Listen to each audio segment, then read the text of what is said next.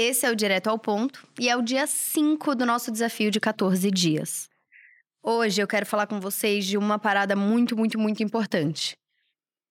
Todo mundo precisa entender que fracasso, que erros não são iguais a sinal para desistir. Um fracasso não é igual a sinal para desistir. Ele é parte do processo. Só que as pessoas que normalmente têm sucesso ou que estão no caminho do sucesso, elas não compartilham os fracassos que elas passaram para chegar lá. Na verdade, quem já chegou no sucesso, né? Quem sente que chegou naquele sucesso, que conquistou, que as coisas deram certo, essas pessoas têm mais facilidade para compartilhar todo o perrengue e os fracassos que eles passaram. Mas normalmente, quando a pessoa está no processo de chegar nesse sucesso, ela não compartilha. Porque tem muita gente que acha que isso é igual a fraqueza, né? Todo mundo acha que, putz, se eu tive um fracasso, então eu não vou ser exemplo de nada bom para os outros. Quando na verdade a vulnerabilidade é a tua maior coragem. Ser vulnerável e compartilhar o aprendizado através do fracasso é uma grande força.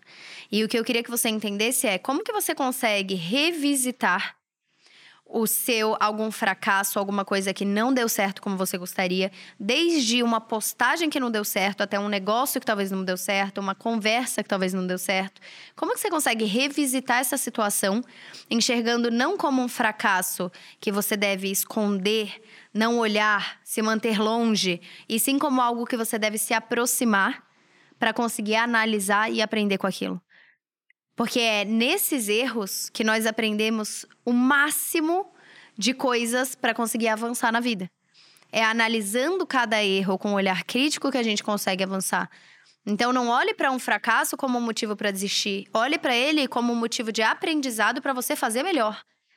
E essa esse shift, né, essa mudança no jeito de você enxergar uma né, assim, acontecimentos da sua vida, porque fracassos vão ter vários, mas essa mudança na tua mentalidade, no jeito como você enxerga, vai mudar a sua realidade.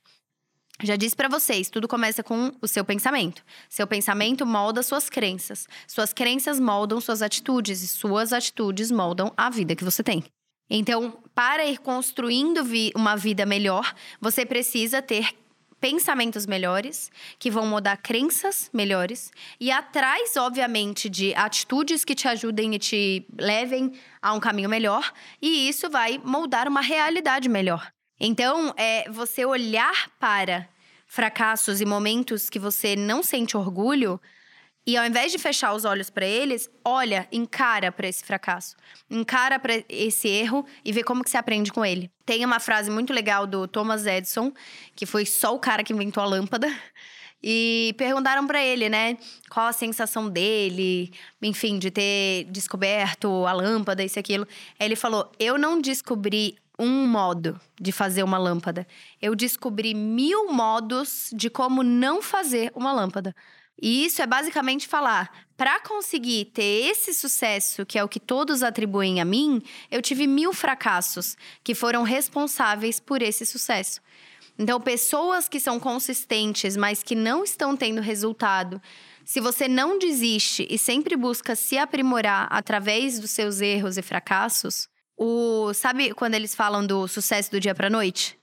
Ele se torna algo muito provável para você o sucesso do dia para noite, porque você está construindo ele há muito tempo.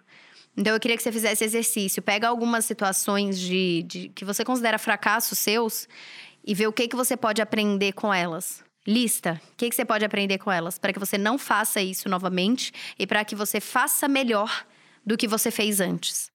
E se isso te ajudar de alguma forma, é, tem a caixinha aqui embaixo de pergunta que você pode mandar se você fez, o que, que deu de resultado. Se você quiser também postar nos stories do seu Instagram com a hashtag meu resgate e falar do desafio dos 14 dias e o que você tá achando e o que, que você teve, né? O que, que te ajudou, eu vou adorar. Pode me marcar que eu vou ver, vou repostar, eu adoro.